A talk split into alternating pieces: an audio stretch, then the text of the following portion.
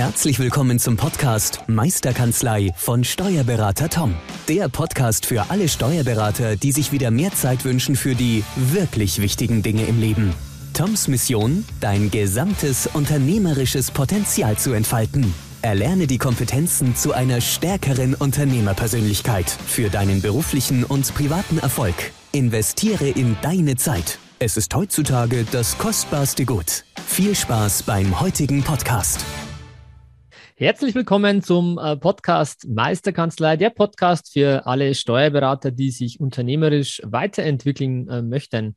Heute darf ich wieder, Tom Lang, einen Podcast aufnehmen und zwar mit einer tollen, tollen Kollegin, die ich ähm, kennenlernen durfte und immer wieder auch ähm, auf Social Media, Media sehe zu äh, coolen Themen, die sie am Start hat und zwar unsere liebe Emmy Oettinger. Hallo Emmy, grüß dich. Ja, hallo Tom, freut mich total, heute hier sein zu können und äh, mit dir über das Unternehmertum des Steuerberatenden sozusagen reden zu können. Genau, schön, schön, dass du dir Zeit genommen hast. Wir haben gerade im Intro ganz oder vor, im Vorgespräch nochmal jetzt kurz anklingen lassen. Es geht hier gar nicht so um fachliche Themen, ist auch nicht der Sinn dieses Podcasts, sondern wirklich ähm, die, die äh, ja, Sichtweise, die man als Steuerberater aus unternehmerischer Sicht auch haben sollte äh, um sich mit gewissen Themen zu befassen. Ähm, und wir haben uns heute mal ein Thema rausgepickt, was du aktuell auch sehr ähm, ähm, ja, pusht, beziehungsweise auch für wichtig erachtest, dass man sich eben Gedanken macht. Und das ist das Thema ähm, ja, Grundsteuer. Ähm, vielleicht, genau. bevor wir jetzt genauer auf die, dieses Thema mal eingehen, ähm, magst du dich einfach in ein paar kurzen äh, Sätzen mal vorstellen, äh, was du machst, ähm, was du schon alles gemacht hast, was du noch vorhast, äh, einfach zu deiner Person ein paar Worte und Sätze zu sprechen mache ich sehr gerne. Also du hast ja schon gesagt, mein Name ist Emmy Oettinger und ich bin Steuerberaterin. Äh, ich bin in Nordrhein-Westfalen ansässig und habe da eine Kanzlei mit zehn Menschen, die mich auf meinem Weg begleiten. Und ich bin irgendwie, ja, so durch Zufall dann vor zweieinhalb Jahren auch zur Softwareunternehmerin geworden ähm, und äh, bin da die Gründerin des Unternehmens Fastdocs. Mit Fastdocs machen wir, äh, wir sammeln verkürzt Stammdaten ein ähm, und haben da jetzt auch schon einen relativ großen Kundenstamm, der uns vertraut und der zusammen mit uns arbeitet. Und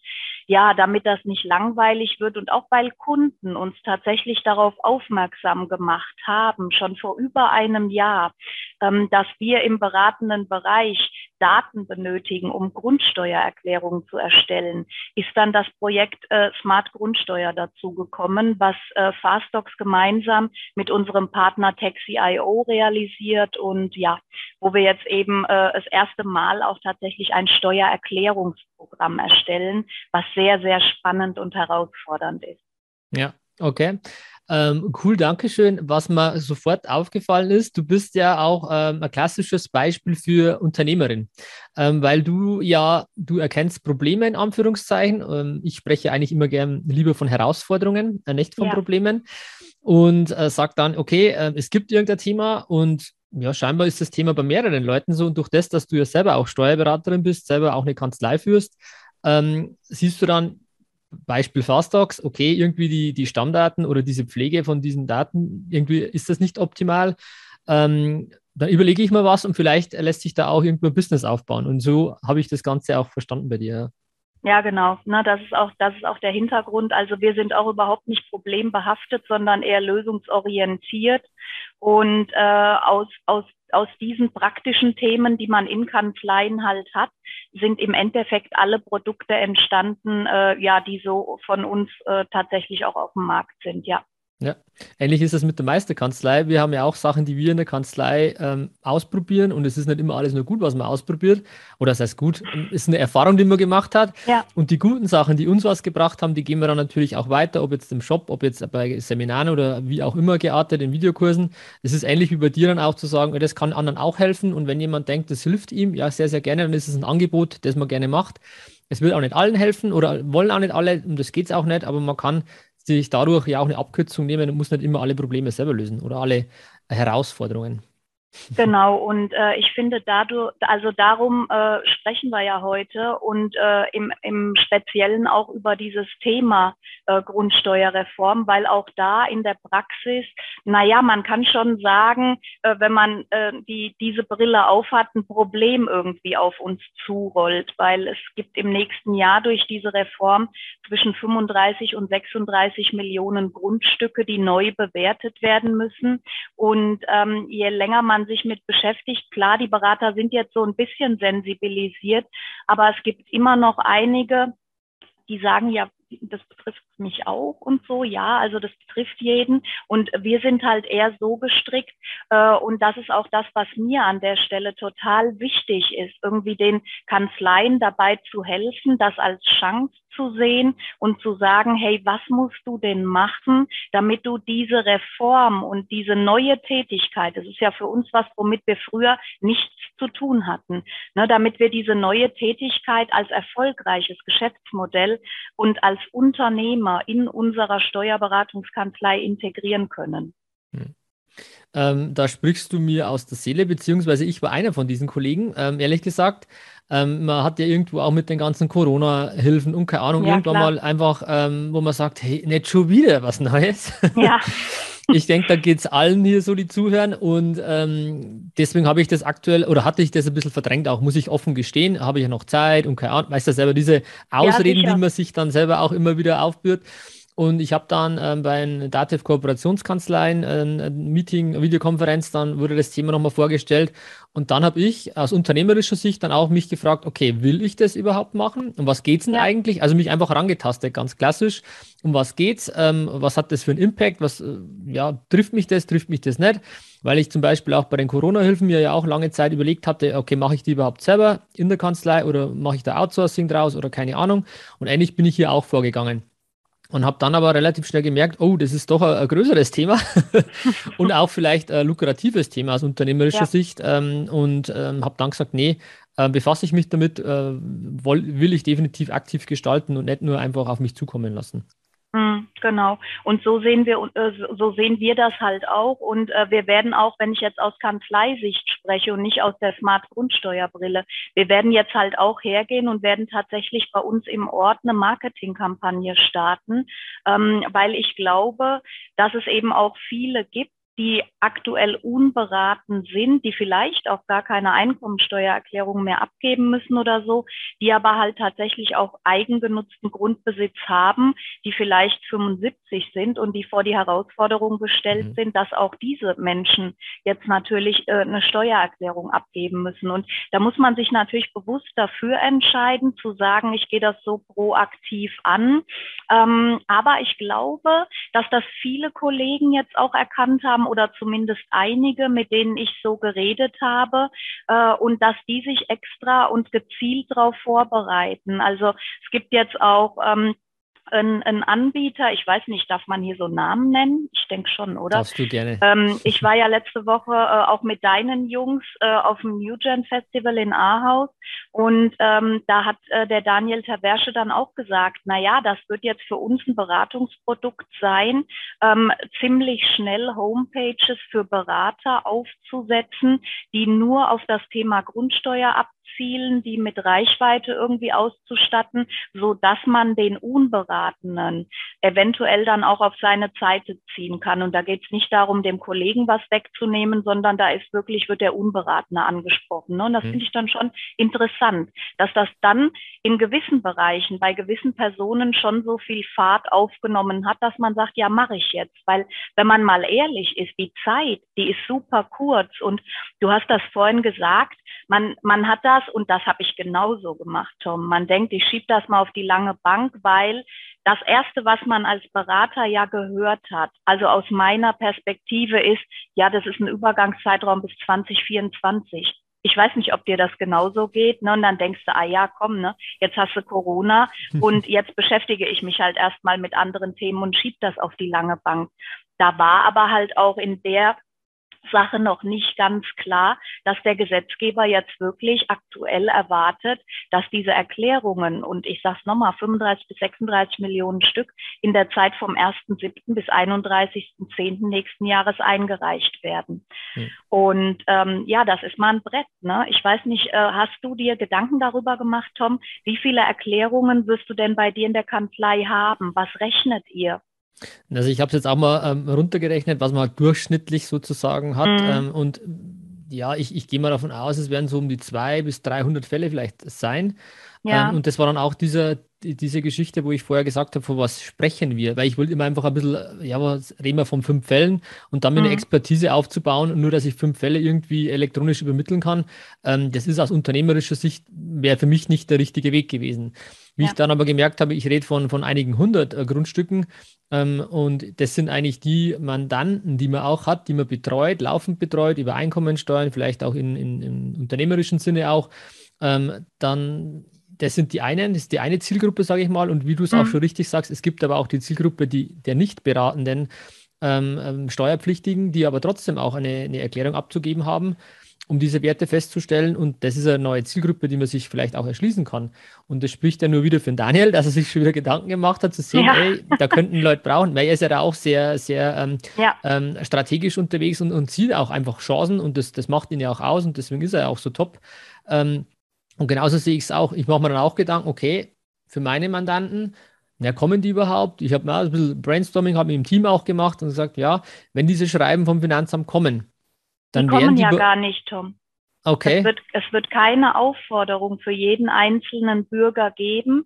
Es wird einen öffentlichen, also Stand jetzt, ne? Okay. Das kann sich ändern, aber es wird einen öffentlichen Aufruf geben, dass jeder diese Erklärung abzugeben hat, aber man wird nicht angeschrieben.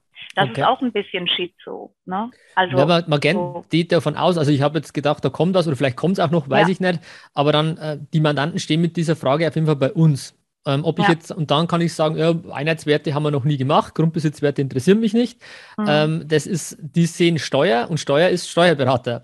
Also habe ich die, die Fragen am Tisch und dann gesagt, okay, dann, dann, dann machen wir es halt und versuchen wir jetzt dann einen vernünftigen Prozess für uns aufzusetzen. Ähm, ich glaube, bevor wir jetzt dann noch weiter in diese Thematik reingehen, nimm uns vielleicht einmal ganz kurz mit in diese, in diese Historie, zu sagen, wie ist das gelaufen, was ja. war damals mit dem Verfassungsgericht, ähm, wie sind die Fristen, dass dann jeder ein bisschen abgeholt ist und dann können wir konkreter werden, wie man es umsetzen kann. Ja, perfekt. Also ähm, in 2018 im April hat das Bundesverfassungsgericht gesagt, die Festsetzung der Grundsteuer verstößt gegen den Paragraphen 3 gegen den Gleichheitsgrundsatz. Und zwar aus dem Grund, weil in den alten Bundesländern die Grundsteuer äh, festgesetzt wird auf Einheitswerten, die 1964 festgestellt wurden.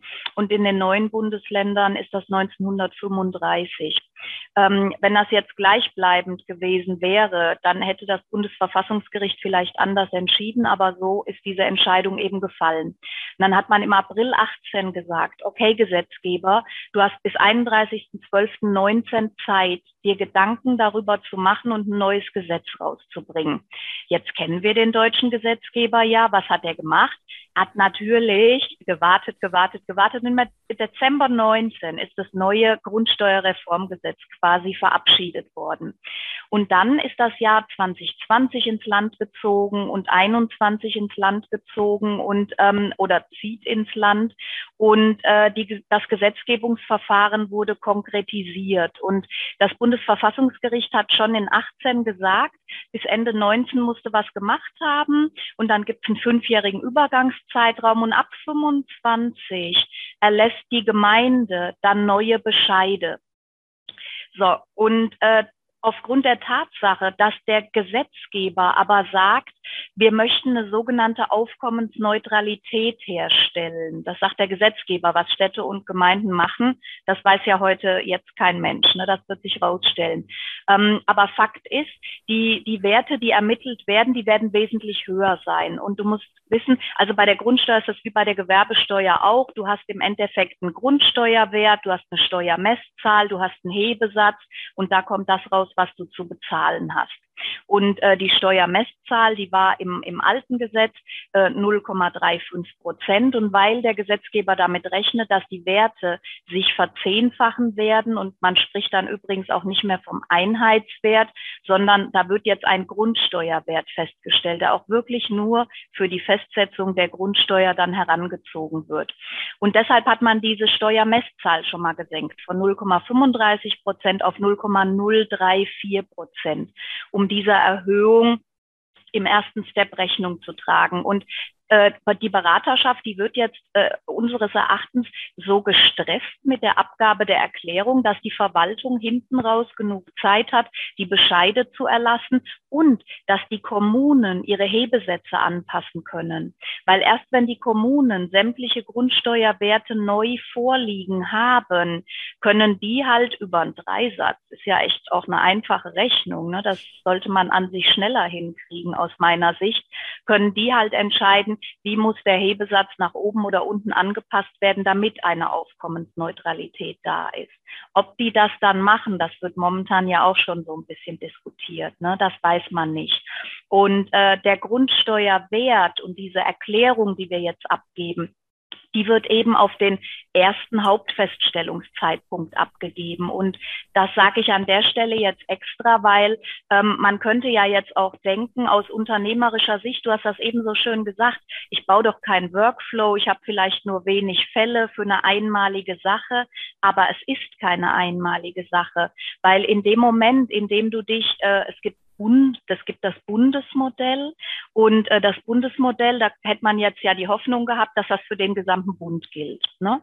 Aber auch da, Tom, wir sind in Deutschland. Das bedeutet, ne, die Ausnahme von der Ausnahme ist natürlich irgendwie auch in Ordnung. Und deshalb hat der Bund gesagt, na ja, ihr Länder, wir haben uns dazu ein wertabhängiges Modell ausgedacht in 20 und 21. Wenn ihr was anderes machen wollt, klar, hier habt ihr eine Öffnungsklausel, dürft ihr machen ne, so dass sieben Bundesländer diesen Weg auch tatsächlich gehen und über eine Öffnungsklausel äh, im Prinzip eine andere Berechnung anstrengen, wo du dir dann auch als Berater nochmal die Frage stellen musst, mhm. oh, Herr im Himmel, jetzt muss ich Bayern lernen, Baden-Württemberg lernen, ich muss das Bundesmodell lernen, ist alles irgendwie vertrackt. Und das für ein Einmalgeschäft.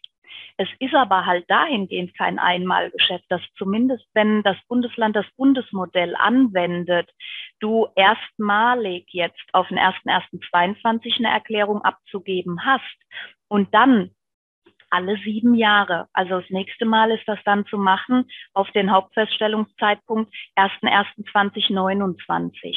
Und auch da könnte man denken, okay, sieben Jahre Ruhe. Ähm, aber es sind Änderungserklärungen zu erstellen, wenn sich zum Beispiel die Nutzungsart ändert. Stell dir vor, du hast jetzt ein, ein, ein, Haus, da sind sechs Wohnungen drin und du hast das alles privat vermietet. Jetzt sagst du, ey, die müllen mir alles zu und so, ich baue lieber ein bisschen um, nehme da eine Arztpraxis mit rein und ein Sonnenstudio oder was auch immer. So, das heißt, dann gehst du vom, von einem Wohnwert und dem Ertragswertverfahren rüber ins Sachwertverfahren. Auch dann ist eine Erklärung festzustellen, äh, ist, ist wieder eine Erklärung abzugeben. Und, und das ist ehrlich gesagt viel, äh, ich will jetzt nicht sagen schlimmer, weil wir sprechen ja als Unternehmer davon, Chancen zu haben. Ähm, und die Chance ist, dass man sich beschäftigt, für seine Mandate äh, ja auch Fortschreibungen zu machen. Immer wenn in dem Grundsteuerwert eine Änderung drin ist von mehr als 15.000 Euro, dann muss das Ding neu festgestellt werden. Das heißt, wenn du große Grundstücke hast und sich die Bodenrichtwerte vom Gutachterausschuss her erhöhen, und dann kann es sein, kann sein, dass du schon auf den 1.1.23 äh, wieder eine Änderungserklärung abgeben musst. Das heißt, es ist kein einmaliges Modell, sondern das ist ein laufendes und zukunftsfähiges Geschäftsmodell, äh, was man wirklich auch proaktiv angehen kann. Hm. Okay. Ähm, krass, eigentlich, wenn ich ehrlich bin, wenn man sich das alles so anhört, äh, in der Tiefe, deswegen machen wir auch diesen Podcast, dass man ähm, einfach, ähm, dass unsere Hörer ähm, auch mal einen Einblick kriegen, was alles auf sie zukommt. Oder äh, es gibt mit Sicherheit Leute, die schon in der Tiefe alles wissen, manche aber vielleicht noch nicht. Ich bin auch immer froh und habe mir auch erhofft, dass ich durch dich einige neue Impulse heute mit im Podcast. Ja, ich hoffe, ich hoffe. Auf jeden Fall. Und da habe ich jetzt auch schon einiges mitgenommen. Ähm, ich glaube, man muss wirklich sich die Entscheidung, ähm, ja, die Entscheidung treffen ähm, mache ich, mache ich nicht. Und eigentlich kann man gar nicht sagen, das mache ich nicht, wenn ich ehrlich bin, sondern ja. sollte man sagen, nee, das, das, das machen wir definitiv, ist ein, neue, ein neues Geschäftsmodell irgendwo auch. Wie eine Buchführung ein Lohn dazugehört, gehört jetzt halt auch mal ähm, sowas dazu. Ja. Ähm, und dann geht es aber auch daran, wie kann ich mich da vernünftig aufstellen, welche Prozesse ähm, soll ich haben, weil das ist für mich eigentlich der entscheidende Faktor. Wenn ich nämlich, also ist ja mit allen so, ob ich jetzt eine Steuererklärung erstelle oder ähm, einen Lohn oder eine Buchführung, egal was, wenn ich alle Unterlagen vorliegen habe, dann bin mhm. ich relativ schnell, bin ich effektiv und dann habe ich auch einen schönen Deckungsbeitrag, nenne ich es jetzt mal. Ja, genau. ähm, und wie würdest du, also das ist auch die Frage, die ich mir stelle, welchen Workflow müssen wir vorab an den Mandanten zukommen lassen, damit wir eben nahezu alle Unterlagen schon vorliegen haben, alle Informationen haben, damit dann auch dieser Prozess, weil diese, diese paar Monate, die man nur Zeit hat, dann brauchen wir uns auch nichts vormachen, das wird sportlich. Wobei, mhm. Klammer auf, wir haben die Erfahrung zeigt ja auch, dass es immer wieder ähm, ähm Antragsfristen oder Fristen ja. gibt, die verlängert werden. Vielleicht gibt es auch da was. Ja. Ähm, das wissen wir nicht, aber aktuell ist es halt so, wie, man, wie du es gerade geschildert hast.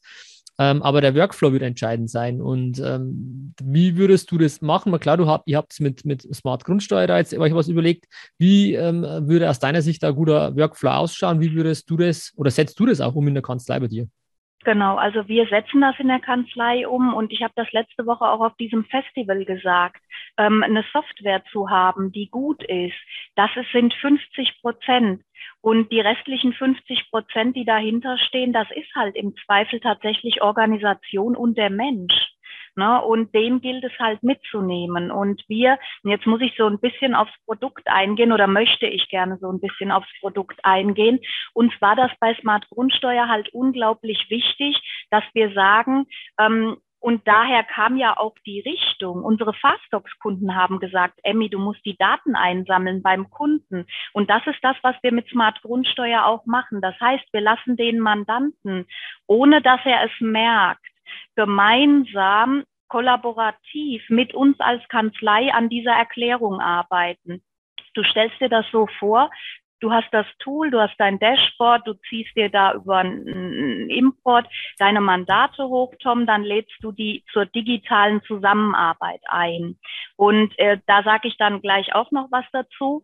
Ähm, und wenn, wenn der Mandant sich dann, der hat ein eigenes Mandantendashboard, der kann sich da einloggen und dann wird der äh, zur Zusammenarbeit aufgefordert, aber nicht indem er eine Erklärung ausfüllt oder so, sondern indem, dass er Unterlagen hochladen kann, Unterlagen, von denen wir ihm erklären, wie die aussehen ähm, und was das eben tatsächlich ist.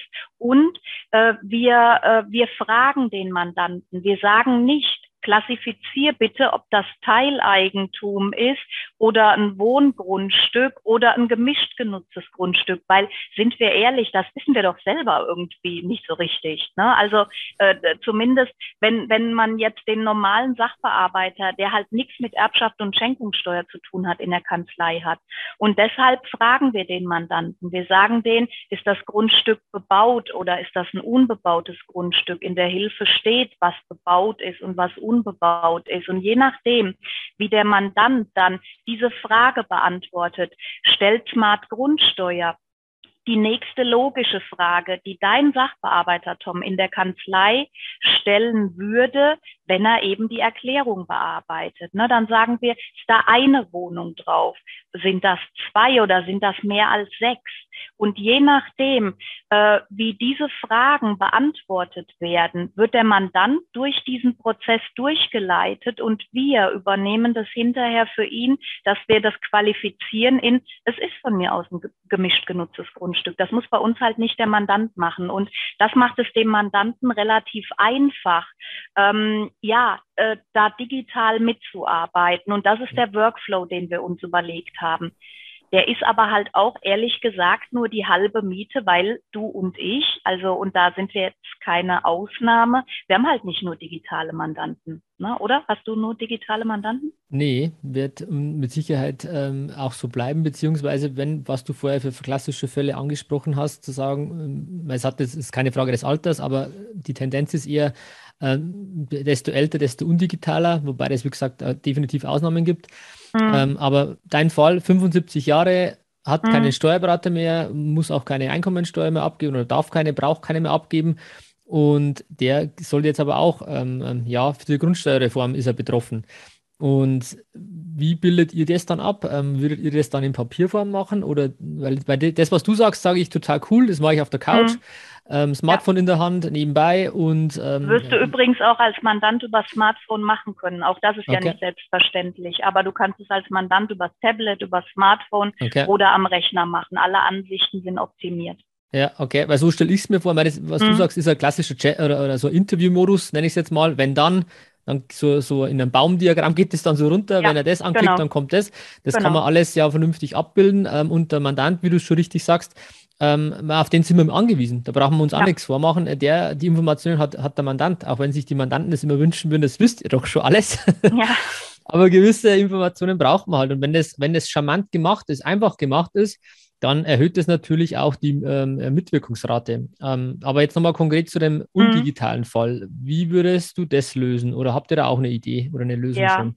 Also da haben wir uns natürlich super, super viele Gedanken gemacht. Wir haben uns auch mit anderen Kanzleien zusammengesetzt und das ist halt auch so ein bisschen. Ne? Wir sagen nicht, ja, wir haben jetzt irgendwie diese Software und jetzt seh zu, wie du klarkommst, sondern ich möchte halt, dass die Kanzlei wirklich dann weiß, was mache ich denn jetzt, wann mache ich was und mit wem setze ich das überhaupt um. Und äh, aus unserer Sicht, also wir nennen das eine den digitalen Mandanten und das andere ist überhaupt nicht despektierlich gemeint oder so, das ist bei uns Oma oder Tante Erna. Ne? Mhm. Das sind die beiden Typen. Und äh, wenn wir über äh, Oma und Tante Erna sprechen, müssen wir die natürlich anders abholen. Und unser Plan für die Kanzlei ist tatsächlich, das mit unseren Digitalisierungsbeauftragten zu machen. Also wir, wir haben eine, wir haben eine Office Managerin, die werden wir da mit ins Boot nehmen. Ähm, und äh, wir empfehlen großen Kanzleien, Kanzleien das tatsächlich über studentische Hilfskräfte zu machen. Mhm. Wir haben uns Gedanken darüber gemacht, was muss denn wann in der Kanzlei passieren, damit damit dieses Baby irgendwie ein Erfolg wird. Und wir sagen halt, eigentlich musst du die Leute das erste Mal jetzt schon Ende November anschreiben und musst die abholen. Dass du denen erklärst, hey, da kommt was, dass du denen äh, im Endeffekt auch das Gefühl vermittelst, äh, du lässt sie nicht im Regen stehen, sie brauchen sich keine Gedanken zu machen. Ähm, einfach so eine erste Ansprache. Äh, da haben wir jetzt äh, Musteranschreiben formuliert, die wir unseren Kunden zur Verfügung stellen. Und äh, im nächsten Schritt sagen wir halt, na ja, äh, schick auch dieses Jahr irgendwie noch einen Auftrag raus und kümmere dich drum, dass du das alles vorbereitest und bekommst und sag damit dann auch schon, ähm, was, was sind denn für Unterlagen, die benötigt werden. Also wir haben jetzt die, äh, die Idee, dass du als Kanzlei zum Beispiel in diesem ersten Info-Ding, ne, du, du generierst dir einen QR-Code. Ähm, das ist jetzt natürlich auch wieder nur was für den, für den digitalen, aber wir würden im ersten Schritt tatsächlich bei uns in der Kanzlei jeden Mandanten per Post anschreiben, weil E-Mails halt doch mal untergehen. dann kommt da ein QR-Code drauf und dann äh, kann man das beantworten und kann sagen, ja, äh, ich, ich will, dass ihr das macht, ich habe überhaupt was und äh, die Erna kriegt halt einen Rückbrief, ne, wo sie ein Kreuz setzen kann und vielleicht reicht es irgendwie ein und die Hoffnung stirbt ja zuletzt. Und ähm, ich werde bald eine Videoschulung anbieten, wo ich genau äh, diese, diese Personengruppe, also Menschen, die überhaupt nichts mit Steuern zu tun haben, möchte ich dahingehend abholen und qualifizieren, dass sie mit dem nicht digitalen Mandanten das entweder über ein Interview machen können, über Telefon, ähm, dass man entweder einen Ordner vorbeibekommt, dass man je nachdem, äh, wie ertragreich dieses Geschäft dann mit dem Mandanten ist, im Zweifel da auch jemanden hinschickt, und das dann vor Ort machen lässt, dass auch ein Mitarbeiter mit dem Handy da einen Einheitswertbescheid schickt. Also wir werden äh, umfangreichste Hilfestellung äh, zur, zur Verfügung stellen, die von vorne bis hinten auch durchdacht ist, wo ich nicht sage, Tom, jetzt lass deine Mitarbeiterin mal eine Serien-E-Mail über Datev erstellen, ohne Marketing und Vertrieb und häng da eine Anlage dran und schick das raus. So, wenn ich dir das sage, dann ist bei dir in der Kanzlei nichts passiert, Tom. Ne? Mhm. Wenn ich dir aber eine Anleitung gebe, wie das bei dir in der Kanzlei dann tatsächlich gemacht wird, wo dein Backoffice klicken muss, damit das hinterher dann so rauskommt und dir dann noch die Vorlage gebe, dann ist das, denke ich, eine runde Sache, äh, womit du das bei dir in der Kanzlei halt auch tatsächlich dann auf die Straße bekommst. Und das ist im Endeffekt unser Ansatz. Hm. Okay. Ja, ähm, ich denke, äh, entscheidend ist wirklich, dass man zeitnah auch reagiert und zeitnah sich Gedanken macht. Ähm, meine Gedanken gehen genau in die Richtung, ist eigentlich äh, schön oder lustig, dass du das genauso siehst, zu sagen, Mandanten rundschreiben und ja, auch in Papierform, weil man dann ja. wirklich sagt, dann vergess, vergiss ich niemanden. Und man darf auch nicht vergessen, wenn wir du und ich, wir sind auch beide sehr digital. Aber wenn ich eine Papierpost bekomme, die, die mhm. hat irgendwie eine höhere Autorität oder, oder weiß ich nicht, man nimmt die anders wahr als eine E-Mail. E-Mail ist, ist, gleich so. gelöscht und so. Und, und mhm. da, da, kann man auch nochmal so sagen, okay, ein wichtiges Thema, Leute. Deswegen im Papier. Ähm, ja. Und dann da gleich zu sagen, äh, soll man, dürfen wir da euch für euch, euch, tätig sein, sich quasi schon mal den, den Auftrag oder Vorauftrag vielleicht auch zu holen. Ähm, das jetzt auch in einem Mandantenschreiben zu machen, Ende des Jahres, Anfang nächsten Jahres, so habe ich auch geplant, wenn ich ehrlich bin. Für mich war aber noch die ja. Äh, Frage, und das, das ist was, was mich sehr interessiert und wahrscheinlich auch ganz, ganz viele Zuhörer, ähm, das Thema Honorar zu dem Thema. Ähm, ja. Weil mir am liebsten wäre, ich würde ja gleich reinschreiben, okay, wenn ihr, und so ist mein, ich plaudere jetzt auch ein bisschen aus dem Nähkästchen, wie ich es mir gerade vorstelle, ja, äh, äh, dass wir uns austauschen, genau, ähm, ja. zu sagen, es gibt halt ähm, eine Art Fixpreise, wer mich kennt, weiß, ich arbeite gerne mit Fixpreisen zusammen oder arbeite gerne mit Fixpreisen, weil dann gibt es nicht diese böse äh, Honorardiskussion am Ende immer und zu sagen, es kostet eigentlich, ähm, keine Ahnung, 400 Euro, sage ich jetzt mal, ähm, ja. pro Erklärung. Und ähm, wenn du es aber in digital machst, 100% digital, dann kostet es halt 250, keine Ahnung. Aber dann ist klar, okay, was kommt auf mich zu, was habe ich für, für Investition als Mandant und kann dann entscheiden, gleich an der Stelle mache ich, mache ich nicht. Ähm, klar könnte man jetzt auch sagen, über Gebührenordnung und, und, und. Weiß nicht, wie du es vorhast, deswegen mhm. nimm uns da mal mit, wie du es vor, dir vorstellst oder wie du es vielleicht jemandem empfehlen würdest auch. Ähm, dann da gleich am, am Auftrag vielleicht gleich zu sagen, was an Investitionen für Mandanten bei rumkommt, um dann das Thema auch vom Tisch zu haben. Ja, also äh, auch da, es gibt die unterschiedlichsten Ansätze. Und äh, wir, werden, äh, wir werden in dem Paket, was wir ausliefern, dir zum Beispiel auch einen Vorschlag für eine Honorarvereinbarung mitliefern, ne, dass du auch da nicht mehr selber tätig werden musst. Und ähm, es gibt verschiedene Ansätze.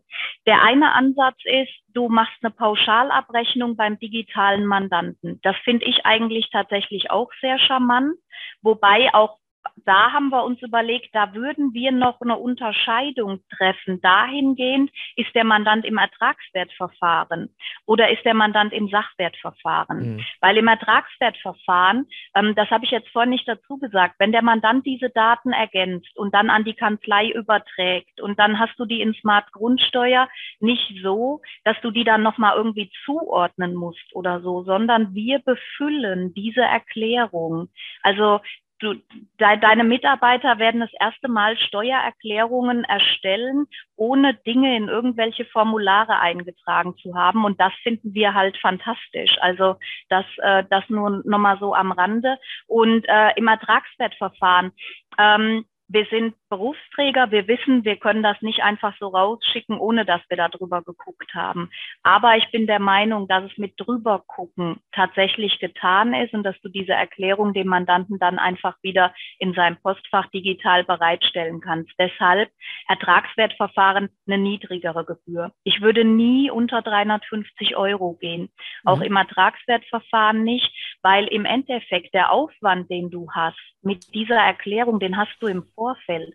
Den hast du nicht dann, wenn du dem Mandanten den Link geschickt hast und der Mandant sagt, äh, jetzt habe ich die Daten ergänzt, ne? sondern wir machen uns jetzt Gedanken drüber, wann schreiben wir den an, wie oft müssen wir den anschreiben, wie holen wir den ab Und neulich hat zu mir ein Kollege gesagt, Emmy, nie war die Zeit besser, Preise zu erhöhen, weil wir ohnehin alle so unfassbar viel zu tun haben. Und wenn du jetzt, was wir im Normalfall nicht tun, was ich in dem Fall aber tun würde, wenn du jetzt mit einem Stundensatz von 150 oder 175 Euro kalkulierst, dann kannst du es halt eigentlich nicht unter 350 Euro machen. Mhm. Und das würde ich auch echt überhaupt keinem Kollegen empfehlen. Also das, das ist für mich so ein absolutes Minimum, ehrlich gesagt. Ich würde da im Zweifel tatsächlich noch so ein bisschen höher gehen. Mhm. Wenn du im Sachwertverfahren bist, da muss der Mandant ein bisschen besser abgeholt werden. Da hat er im Zweifel mehr Fragen.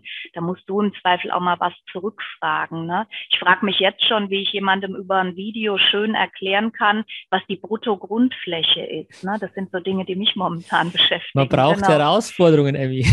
Ja, so ist es. Genau, so ist es. Und ähm, da ist es halt, da ist es etwas aufwendiger. Deshalb mhm. würden wir dazu tendieren, sowohl in dem, was wir den Kanzleien empfehlen, als auch wie wir es in der Kanzlei wirklich selber machen da eine höhere Pauschale zu nehmen.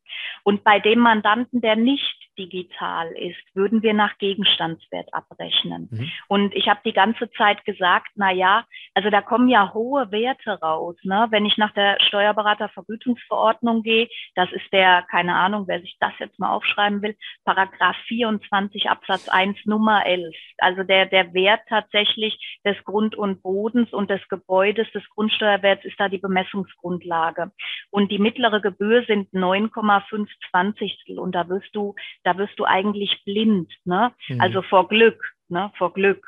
Ähm, und ich glaube, dass das ein Wert ist, den du sicherlich oder den wir jetzt in der Kanzlei so nicht realisieren werden, äh, sondern wir werden dann wahrscheinlich ähm, bei fünf oder sechs Zwanzigstel, je nachdem, wie hoch tatsächlich der Arbeitsaufwand dann wirklich war, werden wir da einsteigen. Ich habe jetzt aber am Dienstag einen Workshop gehalten beim äh, Steuerberater-Kollegenforum und da hat der Kollege, der hatte auch einen interessanten Ansatz, der hat gesagt, nö, äh, wieso soll ich das mit einer Pauschale machen? Der Mandant der kennt das mit dem Gegenstandswert äh, und, und der weiß, na ja, äh, je höher der Wert ist, desto höher ist die Gebühr und der hat eigentlich eher den Ansatz, dass er beim digitalen Mandanten dann mit drei oder vier äh, Zwanzigstel reingeht und bei dem Mandanten, der nicht digital ist, wirklich die Mindestgebühr, äh, die Mittelgebühr oder mehr nimmt, ist auch ein Ansatz, ne, den man fahren kann. Also mhm.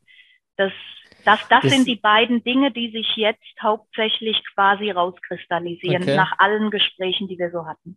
Deswegen ist es so interessant, deine Meinung zu hören, weil du ja mit dem Thema dich schon ja länger beschäftigst. Ja. Und ich muss für mich sagen, ich kann es oder ich kann es nach wie vor auch nicht greifen, was das wirklich dann tatsächlich an Aufwand auch bedeutet, weil man einfach das noch nie so gemacht hat, in der Tiefe auch nicht jetzt mit den ganzen Reformen da beschäftigt hat, was jedes Land irgendwie macht. Ja. Ähm, auf der anderen Seite, ähm, weil, wir hatten auch die Diskussion, wenn du das über die klassische Gebührenverordnung machst, ähm, dann kommen halt wirklich wahnsinnige Werte oder können wahnsinnige Werte rauskommen. Ja, mega. Ähm, ähm, auf der anderen Seite muss man auch ehrlich sagen, welcher Mandant ist bereit, dann auch mal äh, 4.000, 5.000 Euro für so eine Erklärung zu bezahlen? Nee. Das Ge halte genau. ich auch für übertrieben. Und, und ja. da muss man auch wieder realistisch sein. Das klingt super, ja. ähm, aber es ist halt nicht äh, realistisch am Konto dann, weil wenn ich den Zahlungseingang nicht am Konto verzeichne, dann bringt mir die Honorarnote nichts, mhm. sozusagen. Und ja. deswegen, und die Fragen würden sich aber die Mandanten stellen, ähm, weil theoretisch könnten die sie auch selber machen, würde ich jetzt mal sagen. Ähm, ob das genau. Sinn macht, anderes Thema. Ja. Aber die Frage würde ich mir ja stellen, wenn ein Berater 3000 Euro für eine Erklärung aufruft, dann sage ich, okay, da kann ich mir auch ein paar Stunden Zeit nehmen, mir das mal anzuschauen.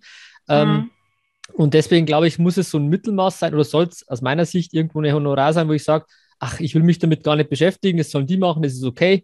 Ähm, und, und dann ist für beide Win-Win erreicht. Und da, was du jetzt gerade sagst, so äh, 350 Minimum ähm, in der Richtung, ähm, finde ich ganz gut, weil du halt sagst, okay, ich kalkuliere mit zwei Stunden roundabout, sage ich mal.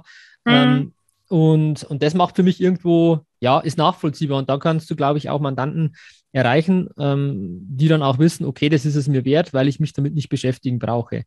Ja. Ich finde es halt nur wichtig, dass man eben, in, also ich persönlich fahre immer mit diesem im Vorhinein immer das Honorarreden sehr, sehr gut, weil, weil ich dann einfach im Nachhinein keine Honorardiskussionen habe. Und auf die habe ich keine Lust. Äh, und das möchte ich deswegen im Vorfeld gleich immer ausräumen. Ja, mir das unfassbar viel Energie raubt, dem Mandanten Energie raubt, ähm, allen im Team. Und deswegen versuche ich da immer, soweit das abbildbar ist, über diese Pauschalen zu gehen. Und so wie du das gerade gesagt hast, finde ich das ganz, ganz charmant. Ja. Die Frage wäre für mich, machst du das dann gleich in das Mandantenschreiben mit rein, dass das gleich mit pauschal äh, oder drin steht? ähm, was es dann auch unterm Strich ähm, ähm, an Investition bedeutet, oder würdest du das dann im Nachgang noch machen?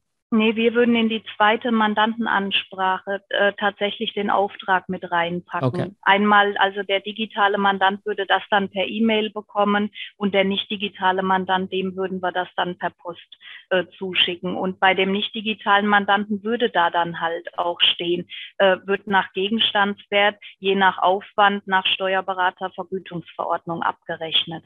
Ja, okay. Weil das ja, ist da würde, ich mich, da würde ich mich vorher auch nicht auf den, auf den mhm. Preis tatsächlich bei dieser Art Mandant festlegen, weil das ist, wie du sagst, wenn da dann hinterher 5000 Euro rauskommen und du weißt, du hast vier Stunden Arbeit gehabt, mhm. dann wirst du das so nicht abrechnen. Also, äh, und da glaube ich auch, gut, wird wahrscheinlich immer Kollegen geben, aber die, die Mehrzahl der Kollegen wird das dann so halt nicht tun. Und deshalb würde ich mich beim Gegenstandswert, bei der Vereinbarung, auch in der Vereinbarung selber nicht auf Zehntel äh, tatsächlich tatsächlich oder 20. festlegen lassen. Mhm. Ja. Nee, Aber wir würden den, genau, wir würden das sehr früh kommunizieren, mhm. damit der Mandant äh, halt weiß, ah, das kostet was und dann wirst du welche haben, Tom. Na, die rufen an und die sagen, ja, was, was, was kostet denn das dann? Hm. Ja, die wirst du auch haben. Und äh, wir gedenken, Achtung, jetzt kommt mal, du bist ja der große OneNote-Spezialist. Ne, und ich gestehe, wir haben das in der Kanzlei ja noch nicht eingeführt, aber das ist auch eine unserer Handlungsempfehlungen, dass du so ein OneNote-Notizbuch für den Mandanten anlegst, ne, ja. äh, wo du dem normalen Sachbearbeiter, der mit dieser Erklärung wahrscheinlich ja nicht zu tun hat. Das wirst du in der Kanzlei nicht jeden machen lassen. Das wäre nicht effektiv. Und äh, wo wir äh, dem normalen Sachbearbeiter dann im Endeffekt die Möglichkeit geben, über dieses OneNote-Notizbuch äh, den Stand der Dinge einzusehen, äh, zu sehen, was ist da auch vereinbart worden ähm, und wo der dann äh, den Kunden dahingehend abholen kann, in welche Richtung das geht. Aber auch das sind Dinge, über die wir uns Gedanken machen, wo wir sagen, das müssen wir organisieren, sonst bindet das in der Kanzlei zu viele Kapazitäten. Ja, das ist eigentlich genau das Stichwort. Die Frage ist, wie kriegen wir einen, einen effektiven Prozess hin? Das ist eigentlich ja. der, das A und O, weil das ist ja nicht nur in der Grundsteuerreform jetzt das Thema, sondern eigentlich ja. bei allen Tätigkeiten, die wir haben, ähm, wie, man, wie man Prozesse abbildet, wie man die automatisiert, wie man die schlank hält, wie man immer schaut, dass jeder im Team die gleichen Informationen hat. Ähm, und deswegen ist das ja eigentlich nur ein Beispiel dafür, wieder ähm, sich Gedanken zu machen über schlanke Prozesse, weil nur dann genau. ähm, ist es auch ähm, ähm, ja, Win-Win für beide Seiten oder eigentlich dreimal Win fürs Teammitglied, für Unternehmer und für Mandanten, weil es auch dann faire Preise geben kann und desto mehr Arbeitszeit äh, natürlich reinfließt, desto höher ist auch irgendwo das Honorar und das soll eigentlich auch nicht sein im Sinne einer vernünftigen Mandatschaft. Mhm.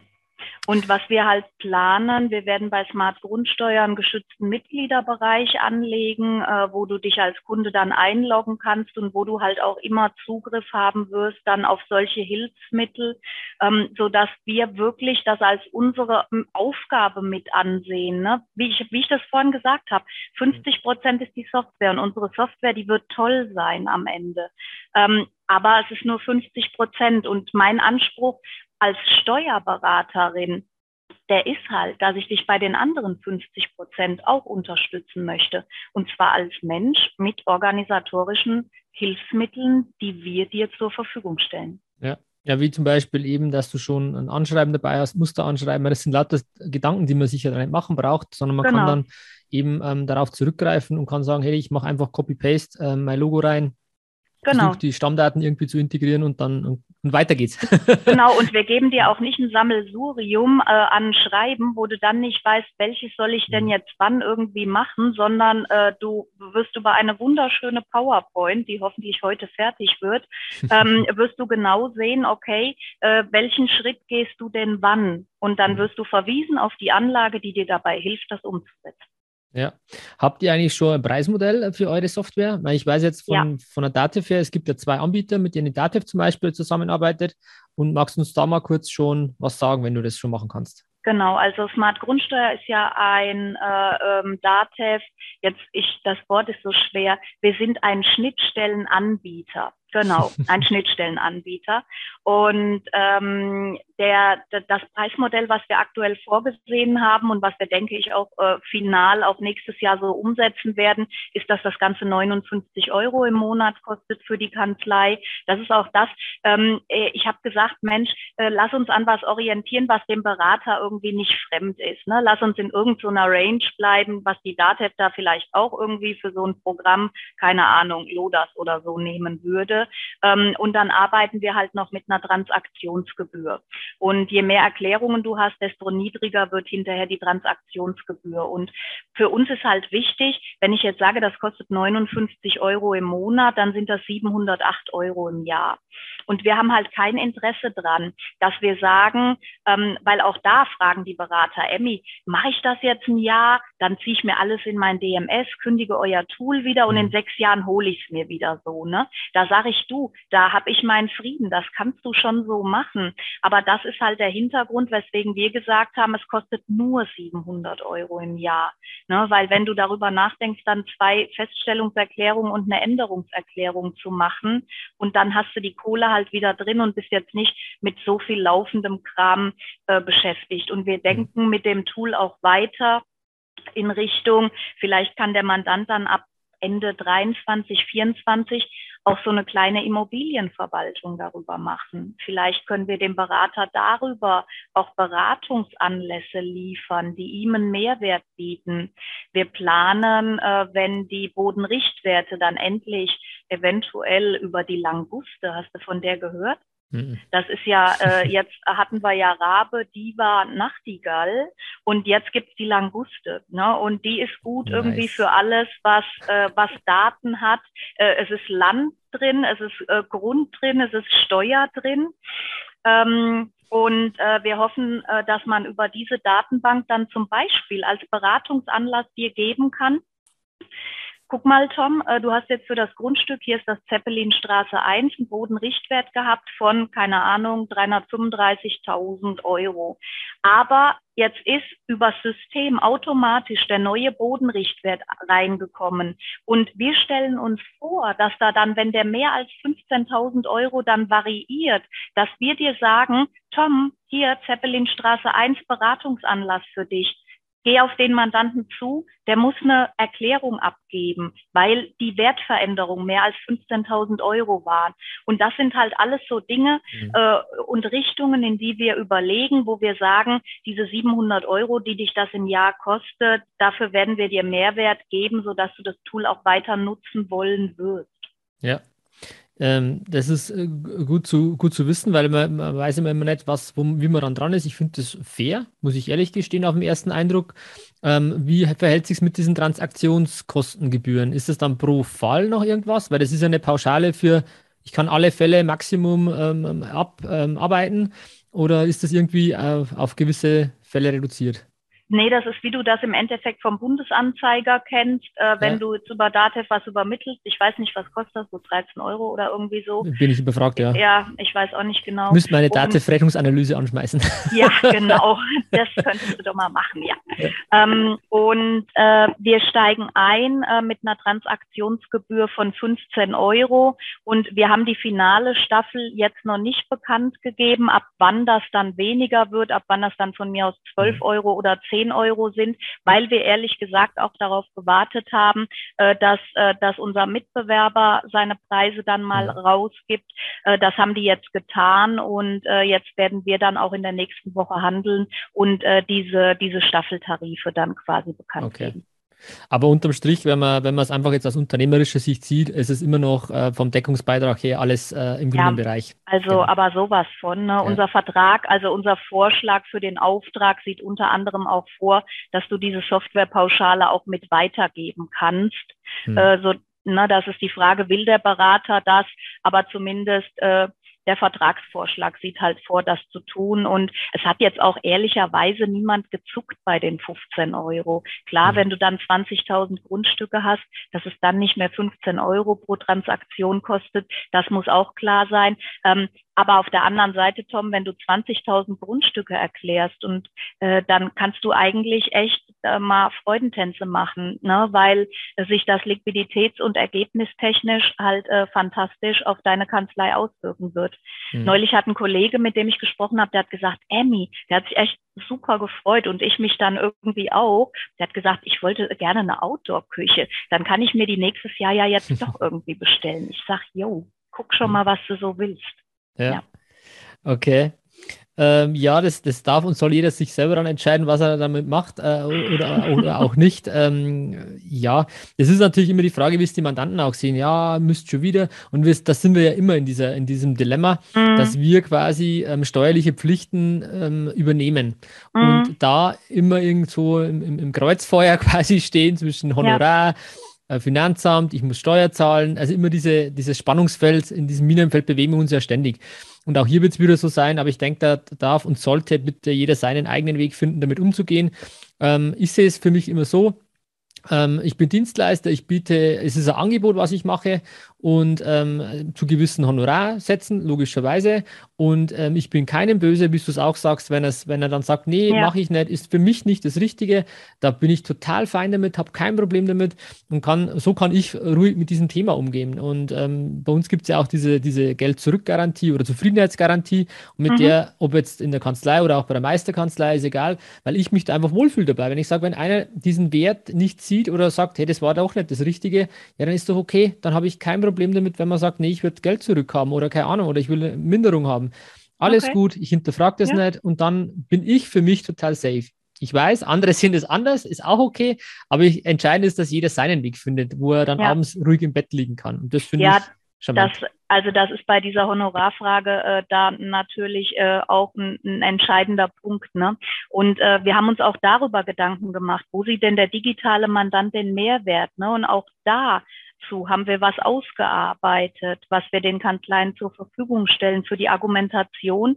Warum sollst du uns als Kanzlei jetzt Geld dafür bezahlen? Also das ist schon alles irgendwie ja, freue mich gerade. Es ist auch echt total durchdacht. Ist ein cooles Und jetzt das Gespräch Projekt, mit dir, also das Gespräch mit dir zeigt das jetzt halt auch, ne, dass das, was wir da machen, mhm. äh, dass das genau die Fragen sind, die wir, äh, die du dir stellst und die wir dir halt einfach beantworten ne? ja. und wo wir dir dabei helfen. Genau.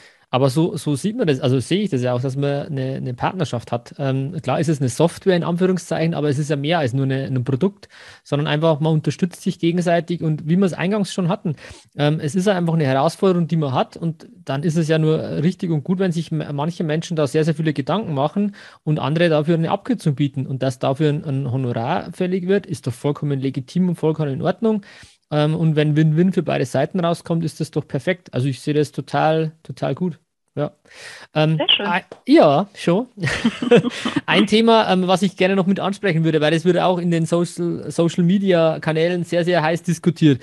Ähm, hätte nicht die Dativ auch irgendein Tool äh, dafür machen sollen? Ist das nicht eine, eine grundlegende äh, Aufgabe, die die Dativ hätte. Wie, st wie stehst du zu dem Thema? Oder wie willst du dich da bedeckt halten oder was sagst du dazu? Weil das ist irgendwie eine Diskussion, die ich habe ich am Anfang gar nicht so gesehen. Ähm, klar, wird's am Marktplatz gibt es immer mehr Produkte, immer mehr Software-Sachen, ähm, Datenhoheit hin, Datenhoheit her. Aber jetzt habe ich dich ja hier im Podcast und deswegen wäre es mal cool, wenn ich da deine, deine Meinung dazu hören dürfte. Also du hast mich ja wahrscheinlich gerade schnaufen gehört, oder? Äh, nee, aber gesehen. Okay. Wir machen ähm, das hier ähm, über, über Zoom, deswegen. Ja, also das, äh, das ist eine sehr schwierige Frage, von ja. der ich jetzt auch gar nicht weiß, äh, wie, ich die, äh, wie ich die beantworten soll. Ähm, ich glaube, dass die DATEV mit diesen, ähm, mit diesen Partnern den richtigen Weg geht, mhm. um, um, das, um da eine Aussage zu treffen. Wir, ähm, wir, wir sind ja auch bei Fastox bemüht, quasi diese DATEV-Partnerschaft anzustreben oder wir sind da auch konkret irgendwie äh, vor einer Finalisierung und ich glaube einfach, ähm, viele, viele schimpfen immer total viel über die DATEV und sagen, die Produkte sind so scheiße und das könnte ja alles besser gemacht werden. Und wieso sind wir denn jetzt noch nicht in der Cloud? Und die haben doch 8000 Mann. Die Kleinen kriegen es doch auch hin. Äh, wie stellen die sich jetzt denn an, dass das alles nicht funktioniert? Also das ist ja so, dass man, man beschwert sich sehr, sehr gerne. Ähm, aber wenn es dann andere gibt, die im Endeffekt Nischenlösungen haben, ähm, dann ist das auch wieder nicht richtig, weil dann hätte die DATEV das halt machen sollen. Und ich glaube, diese Strategie, diese Strategie, sich zu öffnen und zu sagen, wenn jetzt ein Externer irgendwie was macht, wo unser Fokus nicht drauf lag, ähm, dann ist das in Ordnung für uns und dann geben wir ihnen die Möglichkeit, sich in unser System zu integrieren. Dann finde ich das gut.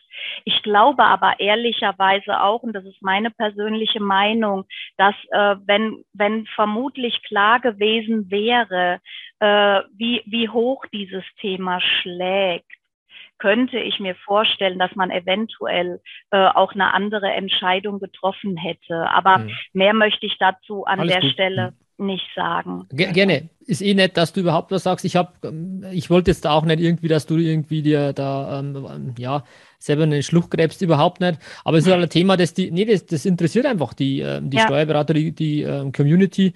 Das kriegst du ja selber mit, dass das ein Thema ist. Ja, ähm, was, jetzt, was da jetzt auch richtig oder falsch ist, äh, keine Ahnung. Also ich, ich hm. hätte mich da auch neutral, wenn ich ehrlich bin, ich weiß es nicht.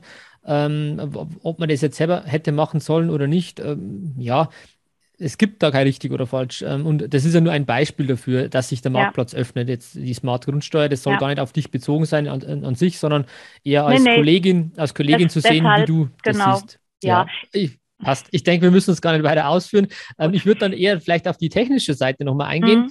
weil jetzt ist ja klar, okay, es gibt eine Schnittstelle zur Dativ. Das ist ja, auch sinnvoll und ähm, wenn ich jetzt mich ähm, für euer Produkt entscheiden sollte, dann ähm, kann ich ja, ich sage jetzt einfach mal so, wie ich es mir vorstelle, mir Stammdaten hochladen, damit ich da schon mal einen gewissen Bestand habe. Ähm, in eurer, in eurer Cloud-Lösung würde ich jetzt mal vermuten, dass es dann cloud-basiert logischerweise ist.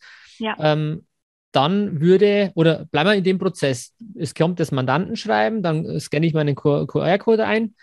Ähm, was passiert dann, um jetzt in eurer Lösung zu sein? Wie geht es dann weiter? Ähm, du wirst, äh, du wirst einen Massenimport machen können aus dem Datev-System mhm. in unser Dashboard. Das würden wir auch empfehlen. Wir würden sagen, nimm erstmal jeden Mandanten mit hoch, weil jeder Mandant ein potenzieller Mandant für ein Grundstück ist. Du ja. hast vorhin so schön gesagt, du rechnest mit 100 oder 200 Erklärungen.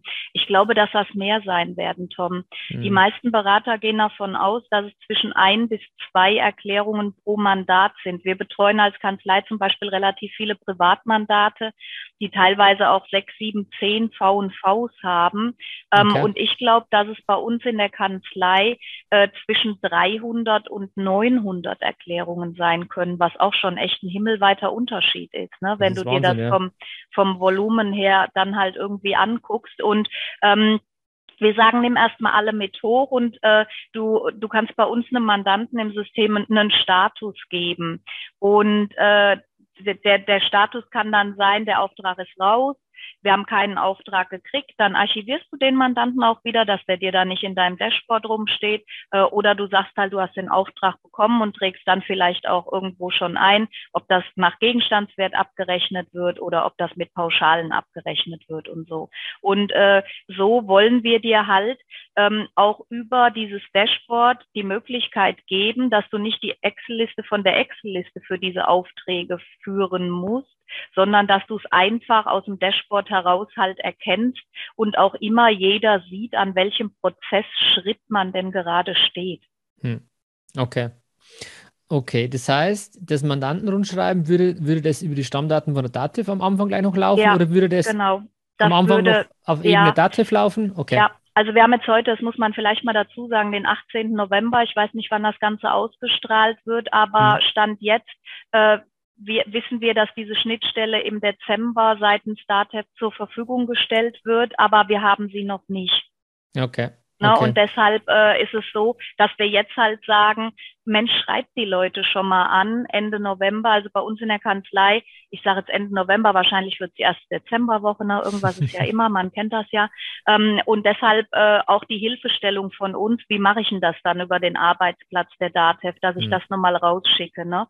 Und äh, die nächste Ansprache, die würde ich beim digitalen Mandanten dann wirklich dann machen, wenn man sagt, na ja, äh, äh, die, ich habe die jetzt hochladen können äh, in das Dashboard, weil du dann auch den, äh, die Möglichkeit haben wirst, den Mandanten wirklich über einen Klick, über eine E-Mail einzuladen, wo wir mhm. gewisse Templates zur Verfügung stellen. Ne?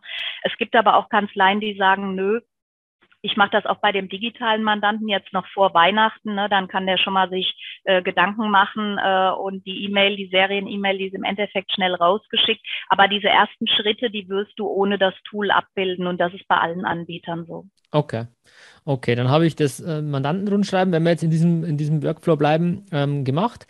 Ähm, dann würde noch ein zweites kommen. Ich muss dann ir irgendwann ja, wenn ich jetzt mit dir das Tool mache ähm, äh, oder dein Tool nutze oder euer Tool nutze, äh, mhm. äh, dann zu sagen, okay, jetzt muss ich ihn ja auf die Plattform, möchte ich ihn einladen. Wie mache genau. ich das dann? Über die E-Mail, wie du gesagt hast. Das machst du über diese E-Mail, von der ja, ich gerade okay. gesprochen habe. Genau, du hast die da hochgedonnert und äh, kannst die dann per E-Mail quasi einladen okay. aktiv daran mitzuarbeiten. Die authentifizieren sich dann, die werden eine SMS zugeschickt bekommen, das ist über eine mhm. Zwei-Faktor, also End-to-End-Verschlüsselung, sodass halt auch sichergestellt ist, dass das der Mandant ist und du musst eine Handynummer angeben und das musst du als Kanzlei, weil damit halt sichergestellt mhm. ist, dass das auch halt wirklich dein Mandant quasi ist äh, und der sich darüber dann da eben einloggt in unser okay. System. Ähm, ähm, ihr arbeitet ja, glaube ich, mit ähm, 5F. Ähm, glaube ich, irgendwo habe ich da ein paar Bilder gesehen zusammen ähm, äh, oder weiß nicht, wie das dann vom firmentechnischen her sich gestaltet. Genau, also das, das ist, das ist FastDocs, jetzt Taxi.io und äh, Smart Grundsteuer hat äh, mit der 5F-Geschichte nichts zu tun. Nichts zu tun, okay. Ich habe genau. die Okay, dann habe ich mich da jetzt vertan. Entschuldigung. Okay. Ja, das macht überhaupt nichts. Nee, das, wir reden ja drüber, ne? Genau, das, das, genau, es soll ja aufklären, ja. ja. Warum, ich, warum ich jetzt da ähm, in die Richtung nochmal gegangen bin, weil im Endeffekt, wenn ich dann einen Auftrag ähm, ver vergeben oder der Mandant mir einen Auftrag gibt, dann ist ja die Frage, okay, wie, wie macht er das? Kann er das auch digital bei euch unterschreiben über das Tool dann oder wie wird das vonstatten gehen? Deswegen bin ich eigentlich auf das Thema gekommen. Ja, äh, das, den Auftrag wird er so noch nicht digital unterschreiben können. Wir sind jetzt gerade in Gesprächen für eine digitale Signatur. Mhm. Wir sehen aber aktuell, also weil jetzt nochmal ne, übermittelt werden kann das ja auch ab 1.7. Und deshalb mhm. ist das auf unserer Roadmap und Agenda auch im Jahr 2022, äh, weil bevor man nichts übermitteln kann, braucht auch keiner was unterschreiben. Also mhm. das nur mal, dass das Ganze halt okay. rund ist. Ne?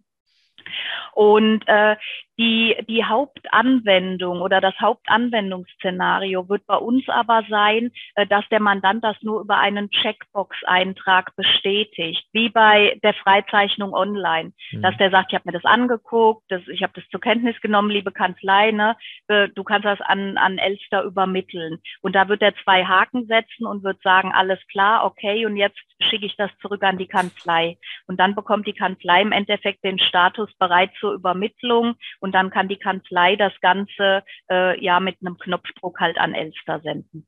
Okay. Ähm, du bist mir jetzt fast einen Schritt zu schnell gewesen. Ja, stimmt. Ist mir jetzt auch gerade aufgefallen, äh, weil du hast ja nach dem Auftrag gefragt. Genau, am ne? Anfang den Auftrag ja. und, und da nochmal vielleicht anzusetzen, ja. Genau, also äh, bei dem Auftrag äh, ist es jetzt an der Stelle noch nicht vorgesehen dass wir da mhm. irgendeine digitale Signatur haben. Der Auftrag, äh, der geht äh, jetzt zumindest bei uns in der Kanzlei auf altherkömmliche Art und Weise raus. Ähm, der digitale Mandant, der wird den Auftrag, wir haben bei uns Signotech im Einsatz, ein großer Partner von uns, die haben DocuSign im Einsatz und dann wird man natürlich hergehen und wird den digitalen Mandanten über seine eigene Signaturlösung das Ganze unterschreiben lassen. Ne? Das ist schon der Plan. Aber dadurch, dass wir uns da noch im Kanzleiumfeld bewegen und nicht schon mhm. in dem Smart Grundsteuerumfeld, ähm, ist das den Kanzleien dann tatsächlich selbst überlassen und äh, ja auch quasi selbst organisiert durch die Kanzlei.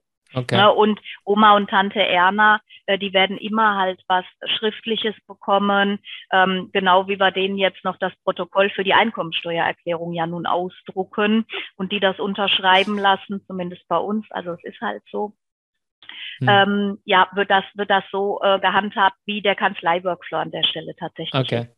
Ja. Okay, dann habe ich einen Auftrag zurück ähm, und dann habe ich ja den Login, ich, den vergebe ich dann selber oder wie mache ich das dann? Als, als den Login, den vergibt der Mandant selber, genau. Der genau, kriegt okay. dann den, den Code und dann sagen wir den jetzt, vergib, äh, vergib bitte dein Passwort. Ne? Okay. Und bestenfalls merkt er sich das halt. Aber wenn er es vergessen hat, ist jetzt auch nicht schlimm, kriegt er halt dann wieder eine SMS ne, ja. und kann das dann zurücksetzen. Aber ähm, dann, äh, dann vergibt er selber sein Passwort und äh, ist dann in seinem Portal drin. Und dann wird er sehen, ah, okay, da sind schon mal fünf Grundstücke angelegt. Der kann neue Grundstücke hinzufügen, wenn, äh, wenn er sagt, Mensch, ich habe da ja noch was. Oft wissen wir ja gar nicht, was die dann alles haben. Ne? Ob die noch hier irgendwo einen Bauplatz ne, oder ein Grundstück, das heißt ja in jedem Bundesland anders, äh, haben oder nicht. Also sind die dann auch äh, in die Möglichkeit versetzt, selber Objekte hinzuzufügen. Und auch der Mandant hat dann über einen Status, sieht der, ist das in Bearbeitung, ist das gerade wieder bei meiner Kanzlei, äh, wo bin ich denn? Ne? Der Mandant kann den Vorgang starten, der muss den nicht zu Ende bringen. Ne? wenn es klingelt und die Freundin kommt auf den Prosecco, ne? Und dann macht man halt am nächsten Tag weiter und dann sind die Daten auch nicht weg. Ne? Mhm. Das wird also alles zwischengespeichert. Und ja. mit dem Digitalen ist das relativ einfach. Deine Frage, die wird ja auch eher auf den nicht-digitalen abzielen, ähm, äh, den, den man dann halt an die Hand nehmen muss. Und da äh, denke ich, wird die Kanzlei unterscheiden, so werden wir das machen. Mh, hm, wir haben ältere Menschen, die haben 20 Familienhäuser in Frankfurt äh, und da ist relativ klar, mh, hm, das wird irgendwie ein, ein schöner Auftrag werden. Und dann sind wir durchaus auch bereit, sozusagen die Zeit zu investieren, äh, dass wir die telefonisch abholen mit einem Interview, dass wir versuchen, denen zu erklären, was wir denn da brauchen. Das wird vorher schon in dem Anschreiben drinstehen, welche Unterlagen da benötigt werden, was da wichtig ist, Grundbuchauszug etc. pp. Aber das wird dann wirklich eine fachfremde Arbeitskraft bei uns in der Kanzlei wird diese Mandanten begleiten. Und äh, die können entweder das mit dem Mandanten gemeinsam machen über das Mandantenportal, aber auch in der Kanzlei besteht die Möglichkeit über einen Assistenten, der auch natürlich intelligent ist, ne? ähm, äh, diese, diesen, diesen Vorgang zu durchlaufen. Das haben jetzt auch viele gefragt. Wie ist denn das? Können wir das als Kanzlei auch selber machen? Mhm. Ja, könnt ihr als Kanzlei auch selber machen. Und auch da ändern sich die Dinge intelligent. Okay. Und passen sich an. Ja. Okay, und dann, wenn ich jetzt als Mandant das, äh, mir ein Login vergeben habe, mein Passwort vergeben habe, mhm. dann startet automatisch gleich der, diese Interview-Chatverlauf oder wie, wie geht es dann weiter? Oder muss ich nee, das selber dann, aktiv werden oder muss nee, ich selber noch deklarieren, was ich schon weiß, als, als Kanzlei oder Genau, also es kommt, es kommt drauf an, Tom. Ne? Entweder warst du so nett, weil du sagst, du willst ja auch den Mandanten ein bisschen abholen, dem gewissen Mehrwert geben und du hast da jemanden dran gesetzt, äh, der diese Daten in eine Excel eingetragen hat und du hast dann schon so ein Batch-Upload, so viel mhm. auf einmal hochladen gemacht. Ne? Und dann hat der Mandant da schon Sachen drinstehen. Äh, Felder, die schon vorbefüllt sind, wenn du schon was getan hast, weil du auch Angaben hast, das sieht der.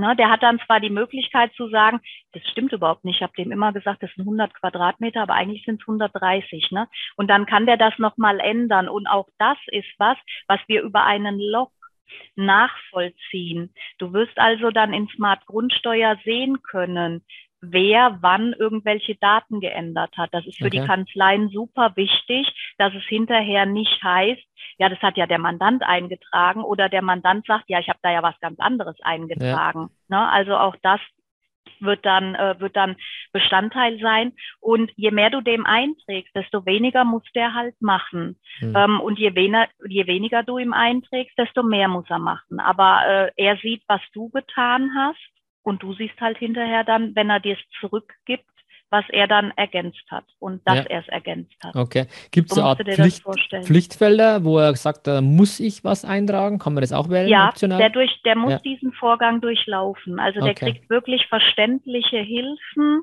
ähm, die nicht in Amtsdeutsch geschrieben sind. Je nachdem, welcher Fall es ist, wird er auch Videohilfen tatsächlich bekommen.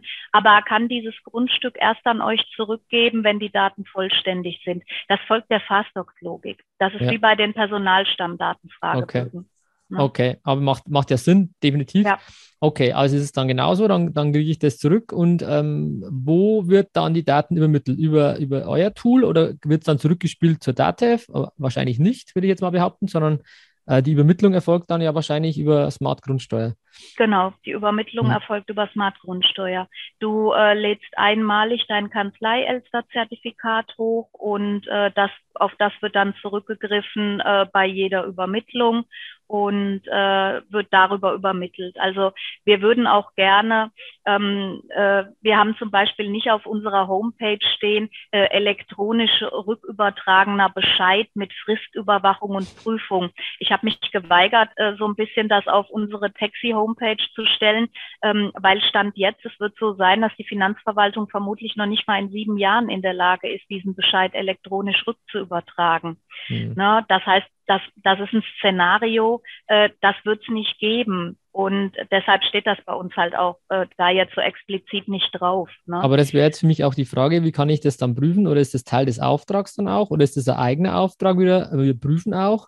Das kommt drauf, das kommt drauf an. Dann. Genau, äh, und auch da sagen wir, äh, schreib das in den Auftrag schon mit mhm. rein und entweder schreibst du damit rein, dass die Bescheidprüfung mit dem Honorar dann abgegolten ist und das solltest du auf jeden Fall tun aus haftungsrechtlichen Gründen, weil wenn du da nichts reinschreibst in den Auftrag mhm. äh, und du prüfst den Bescheid dann und schreibst dann keine Rechnung dafür, dann ist das nicht versichert. Mhm. Okay. Ja? Aber wir denken echt in alle Richtungen, weil, ja, ist wichtig, weil damit man, da nichts schief läuft. Ne? Du siehst das selber, das ist ein, ein, riesen, ein riesen Prozess, ein riesen äh, Projekt auch. Und äh, umso besser ist, wenn sich da viele Leute Gedanken machen, zu sagen, was will ich ab, wie mache ich das? Und dann brauche ich, habe ich quasi einen Musterprozess, den ich übernehmen kann. Aber wenn ich mir denke, nee, an der Stelle möchte ich vielleicht ein bisschen anders handhaben, daran können wir, kann man immer punktuell anpassen. Also das ist doch, klingt doch äh, äußerst durchdacht, das muss ich schon sagen, ja. Das heißt, es gibt die Papierbescheide sozusagen. Und ja. würdest du dann eine Empfangsvollmacht äh, dir, ich weiß gar nicht, wie unsere Empfangsvollmachten ausschauen, ob da alle Bescheide mit Weiß ich jetzt selber gerade nicht, aber das wäre die Frage. Ja, das muss, das ist auch. Das, das muss man dann mal in der Kanzlei gucken. Ne? Da ja, muss ja. man sich mal Gedanken machen. Also wir würden die Empfangsvollmacht haben wollen und wir würden den Bescheid mhm. dann auch prüfen. Wir werden euch auch die Möglichkeit äh, geben, den Bescheid dann hochzuladen ins Portal, so dass mhm. du im mhm. Endeffekt das alles äh, halt an einer Stelle hast. Du wirst da auch eine Frist eintragen können, so dass du deine Fristenüberwachung da mitmachen kannst. Ne? Das okay. soll schon ein komplett runder Prozess sein. Ähm, aber es ist halt halt utop utopisch anzunehmen, dass dieser Bescheid elektronisch zurückkommt. Okay, also das ist dann ausgeschlossen. Ähm, wir kennen ja die Finanzverwaltung. Äh, naja, also sag niemals nie. Ne? Aber wenn es, wenn ja. Sie es zur Verfügung stellen werden, dann werden wir es natürlich integrieren. Ja. Aber das fällt äh, unter. Äh, bei der DATEV sagt man manchmal, ne, es kommt zur C-Bit, aber zu welcher? Ne? Ja. ja. also dass es kommen könnte, okay, aber wir gehen ja von Stand heute aus und von unseren ähm, ja, realistischen ähm, Erfahrungen, die man gemacht hat über die Jahre. Ja. Ähm, aber okay, Papierbescheid, dann die Frage, kommt in die Kanzlei, kommt dann zum Mandanten, dann wird er geprüft. Ähm, da wird sich für mich auch die Frage stellen, ist dann das DMS schon integriert, wenn er in Papierform mhm. ja kommt und dann ja. eben ähm, die, die äh, Fristen darüber abzubilden. Das wäre auch eine Option logischerweise, die ich mir jetzt gerade stelle. Ähm, äh, und dann ist die spannende Frage, wann, wann schreibt ihr was zurück ins DMS oder schreibt ihr gar nichts zurück ins DMS? Doch, natürlich, natürlich. Wir sind auch da. Ähm, also wir sind Schnittstellenanbieter und äh, wir werden die gleichen Schnittstellen haben ähm, wie der Softwarepartner auch. Mhm. Und äh, wir werden das äh, eben auch dann integriert haben, wenn du es benötigst, nämlich im Endeffekt, wenn halt quasi äh, eine Erklärung dann archiviert werden soll, automatisiert, nachdem der Mandant sie freigegeben hat. Also das sind alles Dinge, die bei uns äh, tatsächlich natürlich auch vorgesehen sind. Okay. Ja. Falls ich jetzt dann sage, okay, ähm, ich, der Mandant ähm, scheidet aus, verstirbt, geht weg. Ähm, wie, wie verhält sich das dann mit den Daten? Kann ich die dann löschen? Muss ich die löschen? Ähm, oder Interessante jetzt, Frage. Hm. Ich weiß, ja. Mhm. oder auch zum Beispiel das, was du vorher gesagt hast, wenn einer sagt, okay, für diese einmal, einmalige, in Anführungszeichen, äh, Geschichte jetzt dieser, dieser Werte, ähm, nutze ich eure Lösung, aber dann kündige ich es ab. Was, was mhm. passiert dann mit diesen Dingen? Muss ich die dann mhm. archivieren, exportieren? Der Mandanten-Login ist ja dann quasi weg, sage ich mal. Ja, also wir werden die archivieren. Mhm. Ja, über einen Zeitraum von zehn Jahren dann tatsächlich auch. Okay. Ähm, das, wobei ich da sagen muss, äh, wenn, wenn du das Tool kündigst, also da müsste ich mich tatsächlich nochmal erkundigen, wie das ist äh, für, für solche Fälle, wo du das Tool dann nicht mehr nutzt. Aber im ersten Schritt würde ich erstmal sagen, doch, das ist bei uns schon vorgesehen, dass wir das tatsächlich zehn Jahre lang archivieren, ja. Okay. Und auch wenn du jetzt bei dir auf den, äh, in deinem Dashboard auf den Archivieren-Button drückst, ne, deshalb heißt es ja nicht Löschen-Button, sondern ja. Archivieren, dann wird es im Hintergrund halt da sein. Und deshalb wäre es nicht logisch, dass wenn du das Tool kündigst, wir das dann löschen würden. Ja, okay. Ich, ich denke halt nur auch an das Thema Arbeitnehmer online gerade. Wenn ein ja. Mitarbeiter ausscheidet oder mal wechselt oder weiß das selber, dann ist es immer die Frage, was passiert mit diesen Dokumenten, die in der Cloud sind. Mhm. Und ähnlich wird es ja hier auch sein. Okay. Ja. Aber klingt, ja. äh, klingt nach einem runden Prozess. Ähm, jetzt haben wir, äh, glaube ich, von Anfang bis Ende mal durch äh, ähm, exerziert sozusagen. Ja. Ähm, liebe Emmy, ich, ich bedanke mich für deine Einblicke in, in euer Wirken, euer Tun, eure Gedanken, die ihr euch gemacht habt ähm, zu dem Thema. Und äh, da kann man euch nur beglückwünschen, dass ihr das so frühzeitig auch erkannt habt, zu sagen, wir wollen da auch eine Lösung für andere Kollegen und Kolleginnen bieten. Ähm, und an der Stelle, glaube ich, kann ich für alle sprechen. Schon mal herzlichen Dank dafür. Ja, sehr, sehr gerne, Tom. Äh, ganz lieb, dass du mich eingeladen hast. Hat mir sehr viel Spaß gemacht. Äh, man nimmt immer aus solchen Gesprächen was mit. Das habe ich auch heute wieder getan und schön, dass wir wirklich den gesamten Workflow mal durchgesprochen haben, weil das haben wir so in der Form tatsächlich, denke ich, auch noch nicht nach außen getragen. Also danke, hat Spaß gemacht. Ja, dann bedanken wir uns gegenseitig. nee, war toll und ich hoffe auch, dass, dass äh, natürlich ihr als Zuhörer, Zuhörerinnen ähm, auch das eine oder andere mitnehmen konntet. Ähm, einfach entscheidend ist das, was die Emmy am Anfang auch schon gesagt hat. Ähm, macht euch mal Gedanken, setzt euch mal in Ruhe hin. Du hast ja auch diverse Präsentationen zu dem Thema und ob jetzt dann das Tool von der Emmy nutzt oder anderes, ähm, das ist natürlich jedem selber überlassen. Ähm, es gibt äh, verschiedene oder zumindest ich kenne jetzt zwei Anbieter von der von Datev-Seite her, die da ja. Schnittstellen haben. Ähm, um das geht es an der Stelle gar nicht. Wir wollten einfach für das Thema sensibilisieren und einfach ähm, ja einfach mal darauf hinzuweisen, macht euch Gedanken, wie ihr das in der Kanzlei abbilden wollt. Es ist aus meiner Sicht kein Thema zu sagen, nee, das mache ich nicht, das lasse ich auf mich zukommen, das möchte ich auch nochmal feststellen, sondern wirklich zu sagen, geht es aktiv an, das ist so der Wunsch oder das, was ich euch gerne mitgeben möchte. Und zum Abschluss des Podcasts, liebe Emmy, äh, würde ich dir das Wort überlassen und du kannst das Ganze nochmal verfeinern, was ich jetzt in meinen Worten gerade gesagt habe. Ach Gott, ich finde ehrlich gesagt, ähm, dass dem wenig hinzuzufügen ist, Tom. Okay. Und äh, ich würde einfach sagen, äh, wenn ihr das bis zum Ende angehört habt, vielen, vielen Dank und äh, geht's an, macht euch Gedanken und schaut, dass ihr das Baby auf die Straße bringt. Das ist doch ein cooles Statement. Okay, liebe Emmy, vielen, vielen herzlichen Dank für deine Zeit, für deinen Input und auch vielen Dank fürs Zuhören. Ähm, wir freuen uns schon und ich freue mich schon auf den nächsten Podcast. Macht es gut bis dahin und schön gesund bleiben. Euer Tom. Bis Ciao. Dahin. Tschüss. Vielen Dank, dass du heute wieder deine kostbare Zeit investiert hast. Tom hilft dir dabei, dein gesamtes unternehmerisches Potenzial zu entfalten, dass du wieder mehr Zeit für die wirklich wichtigen Dinge im Leben gewinnst. Hinterlasse dein Feedback und abonniere diesen Kanal, um weiterhin von den wertvollen Inhalten zu profitieren. Investiere in deine Zeit. Es ist heutzutage das kostbarste Gut.